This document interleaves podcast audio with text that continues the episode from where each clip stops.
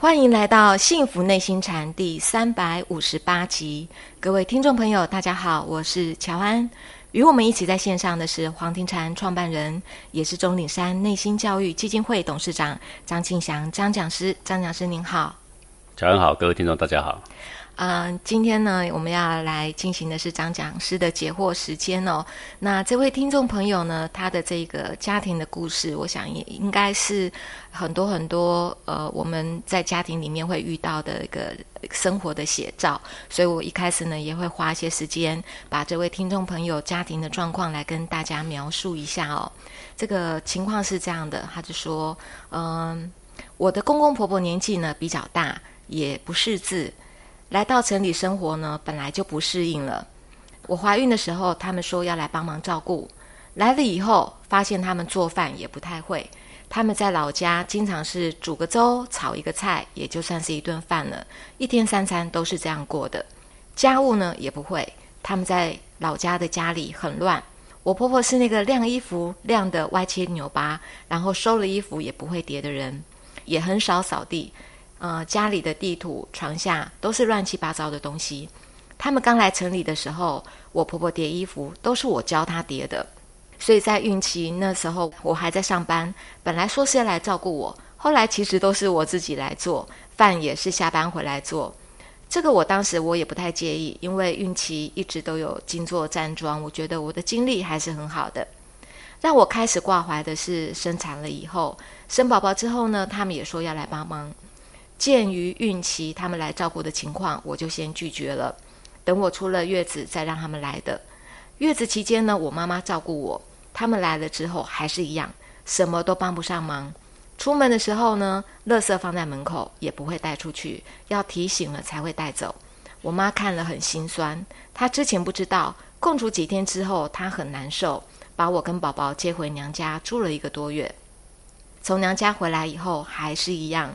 宝宝乖的时候呢，他们就推出去散散步；宝宝闹了、困了，就由我来带；宝宝睡了，我就得去做饭，因为他们做不来菜，也不知道怎么炒。产后呢，经常要喝汤，婆婆也不会熬。其实，在孕期的时候，我有用心的教过婆婆，教她怎么搭配、怎么弄，可是她就是没有心思学。看我做了一半，她就跑去客厅看电视了。几次下来，我也不想教了，也就没有再教她。婆婆呢是属于家务比较笨拙的人，也学不会，所以他们在帮忙带孩子的日子，我真的很累。我觉得身体累到不行，心里也很心酸，觉得他们一点都帮不上忙。人是忠厚老实，但是就好笨拙啊。后来我的身体撑不住了，就让他们回老家了。到现在也就没有再让他们来帮忙带过宝宝，因为害怕了，我身体吃不消。现在家里忙不过来的时候，我就请我妈妈来帮忙。我妈妈也经常心疼我，哦，我也觉得愧疚。嫁人了还要妈妈那么的操心，至此呢，这也成了我心头一个很深的坎。我每次想到他们，我心里就卡，就堵，就心酸。偶尔想想他们对先生的养育之恩，还会释怀一些。但我对他们的感恩就只有这么一点：感恩他们养育了先生，其余的我真的感恩不出来。也进不出来。我知道这样不好，伤的是自己的内心。但是这个坎跨不过啊！就像讲师最近在教我们洗礼，要跨过坎境。但是这个对我来讲好难哦。我应该怎么办呢？这个问题也成了我跟我先生之间的一个敏感的话题。我们最好都不要提到公公婆婆，提到了就会闹别扭，就会不开心。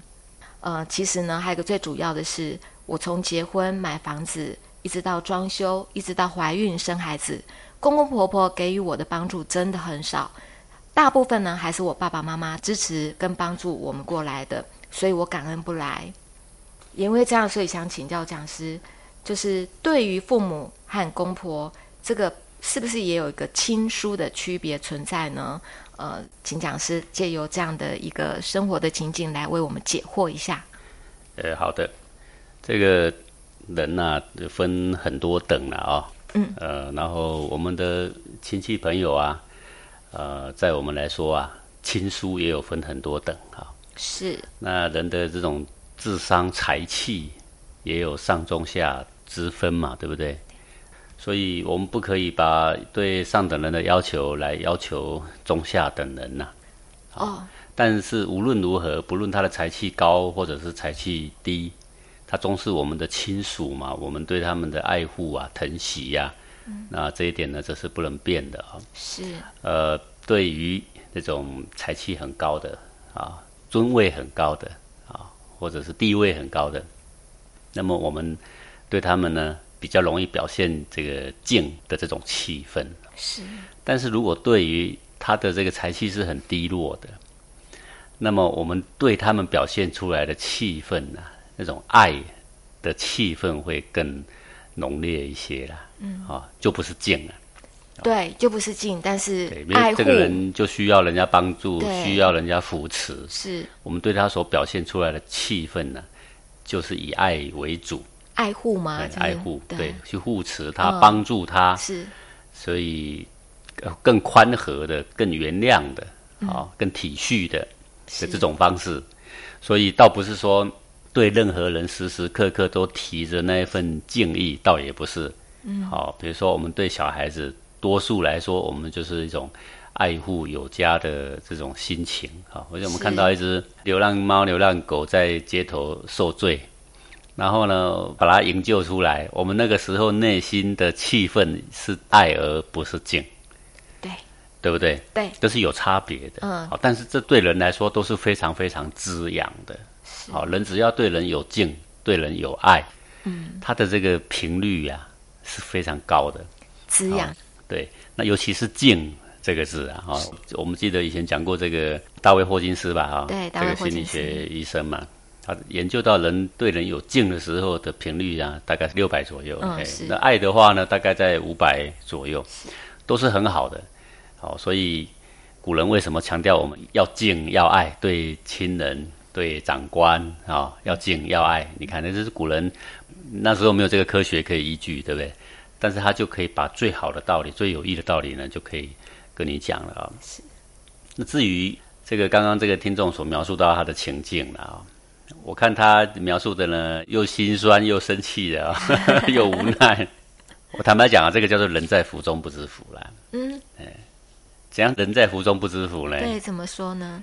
它里面有特别提到啊，他的公公婆婆人其实是非常忠厚老实的啦。对，他只是处理事情的条理效率没有那么高啦，没有我们的预期的。对，他的条理啦，嗯，那。他只是煮几餐，他也是想煮啊，只是他煮出来的调味不不符合你意的啊，因为他只会那几种炒法啦，又不太想学。对，然后这样子呢，你就生了一种怨气。其实再想起来，他的儿子可是很伟大哦，他先生也很伟大，那从小到大吃的就是那几种菜啊，不是这样吗？长那么大了哦。对啊，他其实他也很习惯啊，不是这样吗？是。好，那我们对人的要求啊。就财气高的人对人的要求就会特别多啦，哎，呃，你一向办事快的人对人的要求呢，也就希望他跟你一样快。我想这个是人之常情啦。是，但是这只适合用在这个人他是有逻辑的，他是思维聪明的，他不是中下等的财气。他如果是下等财气，他是想不来嘛，他也是做不来。是，那那个时候你要求几次，你就发现哦，这个人。其实是做不来啦。嗯，那我们对他呢，就要更多的体谅啦。体谅爱护。对，那这种体谅是怎么回事？我就是体谅不来啊！我看他笨手笨脚的，我就是气呀，有没有？好，哥，你网络上你会看到那种鹦鹉会学人讲话。对。他只要会讲几句话，像个样，哇，大家都觉得他好棒，好棒。是。其实他会讲的就那几句，我们就觉得他棒的不得了。然后呢，一听到他讲那几句呢，就开心。我们完全忽略了他其实是不会讲的，是很多很多的啦。好，你也看过那种家里养动物的，比如说你养一只黄金猎犬，哇，是很可爱，对不对？是。然后他如果呢会帮你拿凳子，对不对？哇，好棒，好开心！哇，真是开心死了，对不对？只会拿凳子，什么也不会呀。对。好啊，如果你叫他帮你拿拖鞋，他还会帮你咬来，哇，这是很很棒，很棒啊。你就开心的不得了了。亲密的家人，对他只会做这个，嗯。但是呢，你对他赞誉有加，爱护有加，对。可是为什么呢？因为超过你的预期呀。是超过你的预期你就高兴。其实他所能够做的呢，哎，就是一塌糊涂。有时候你回家还给你咬得乱七八糟，你还是原谅他了。为什么呢？因为他实在是太可爱了，对不对？对。随地大小便也没关系，但他帮我咬。对啊，你还要当狗奴才，你还要帮他把屎把尿的，对不对？你也没有把他赶出门，你也没有说心酸，你也没有委屈，没有。你甘做狗奴才，你心甘如饴，不是这样吗？对的，对不对？今天只是我们的这个公公婆婆，他在处理事情上面，他不是那种上等人的才气，是。但是呢，在他的品格方面呢？他也不会赌博啊，他也不酗酒啊，他也不偷也不抢，他没有杀人放火啊，他没有开公司叫你挂人头啊，他没有拿着你的信用卡去刷呀，是，对不对？他哪里不好？你告诉我。只是觉得他们的生活品质跟我的不太一样，就这样。是他从小到大，他就是学不来嘛。嗯，好，你就把他当做一个小孩，是，他起码懂得也要比小孩多很多。他能够自己料理自己的生活，已经很不错了，对不对？是，对呀。然后呢，起码帮你看看门、瞻前顾后的，总也可以呀。他只是炒菜也没有你想象的那么好吃。我想他可能内心有所委屈的，就是说我坐月子竟然没有人好好的炖炖鸡汤给我吃。讲师，对你刚刚跟我们讲到了，我们本来是想说，对啊，那父母跟公婆至少这个亲跟疏，我们好像可以知道有那个区别。可是讲师，你刚刚跟我们讲了，其实它就是一个近跟亲，就是各位你把他当做小孩子啦，老人其实跟小孩差不多啦。是哦，那他既然这也不会，那也不会，那小孩子不是很多东西都不会吗？但是他就是老老实实的，很纯净，很可爱。对，我们就会对他有很多提携，我们对他爱护有加，不是这样吗？对，啊，尤其对老年人呐，这个老年人岁月很有限的嘛，是不是这样？我们以前都讲说啊，见一面少一面的嘛，哈。是啊。对呀，我们只要能够和和气气的生活，然后我在字里行间看到他说他身心俱疲的感觉了哦。嗯。你何以身心俱疲？我也没有搞清楚了，为什么？你的公公婆婆呢？你就身心俱疲，究竟是为何了哦？那他们走了，你一个人，你还不是要生活吗？还是你还是得买菜，你还是得煮饭呐，这是一样的。多两双筷子，有这么身心俱疲吗？嗯，对不对？是。不过讲师，您刚刚讲的那句哦，虽然轻轻的带过，就见一次少一次。这句话哦，虽然是轻轻的带过，不过我们真的回头来想，我们跟身边的人，尤其是跟老人家、爸爸妈妈、公公婆婆，真的也是这样哦。有了这句话以后，你就觉得，哎，没有什么好计较，为什么我跟老人家要做这样的一个，嗯。所以我觉得，有的时候可以改变的是，我们尽量改变；对，不能改变的是呢，我们要宽和以对啦。宽和以对。那还有好多人，这个境遇还更差，比如说他连公公婆婆都没有啊。甚至他父母也没有，他兄弟姐妹也没有，对不对？对。哦，他又有埋怨到说，嗯，他这个结婚啊、买房子，大半都是娘家的帮助。如果这个夫家有能力，那他已经尽力了，我们就可以很宽怀了啦。是。那么讲师在结尾之前，你是不是跟讲？因为我们有个宽两秒的着陆功课哦，这个练到的就是要孝敬父母嘛。那这对于这样的一个功课，刚刚讲师您也给我们一个解惑了，就是。对于像这样子公公婆婆的话，怎么样要有这个孝敬父母的心起来呢？嗯，不一定是敬，我刚刚就讲过了，嗯，就是爱护。如果爱护还听不懂，那就友善。友善，对不对？或者是说我们宽和，是哦，我们更宽阔的心胸。这他衣服折不好，我们就知道说他其实折不好很久了啦。他从年轻就折不好到现在了，啊，人家还不是活得好好的，是，对不对？当然。你如果在他旁边，你可以从年轻给他念，一直念，一直念，念到老。嗯，你也可以就接受这个事实，反正他是学不来的。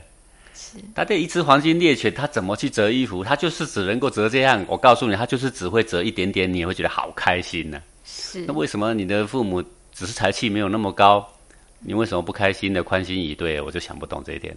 是，他只能这样。是，就是像说上次我们谈过，尧舜尧的小孩很坏呀。对不对？你想改变他，改变不了啊。那你怎么办？你就宽和以对，然后呢，把他保护好，不让他出乱子。这就是你唯一能够做的嘛。是你小孩子，你陪他长大，你可以做的。老人家嘛，你陪他安享晚年，这也就是你可以做的。他可以做吗？他就做，他不能做嘛。他如果能够说开开心心的每天去公园溜达溜达，然后身体照顾得很好，也没有可以让你操心的，你不是够幸福了吗？嗯，我问你，如果你今天你的父母脾气也不好，整天骂你，然后身体又不好，整天躺医院，他三不五时要你送汤送药的。然后呢，没有办法上班，没有办法专心顾小孩，整天要绑在医院里。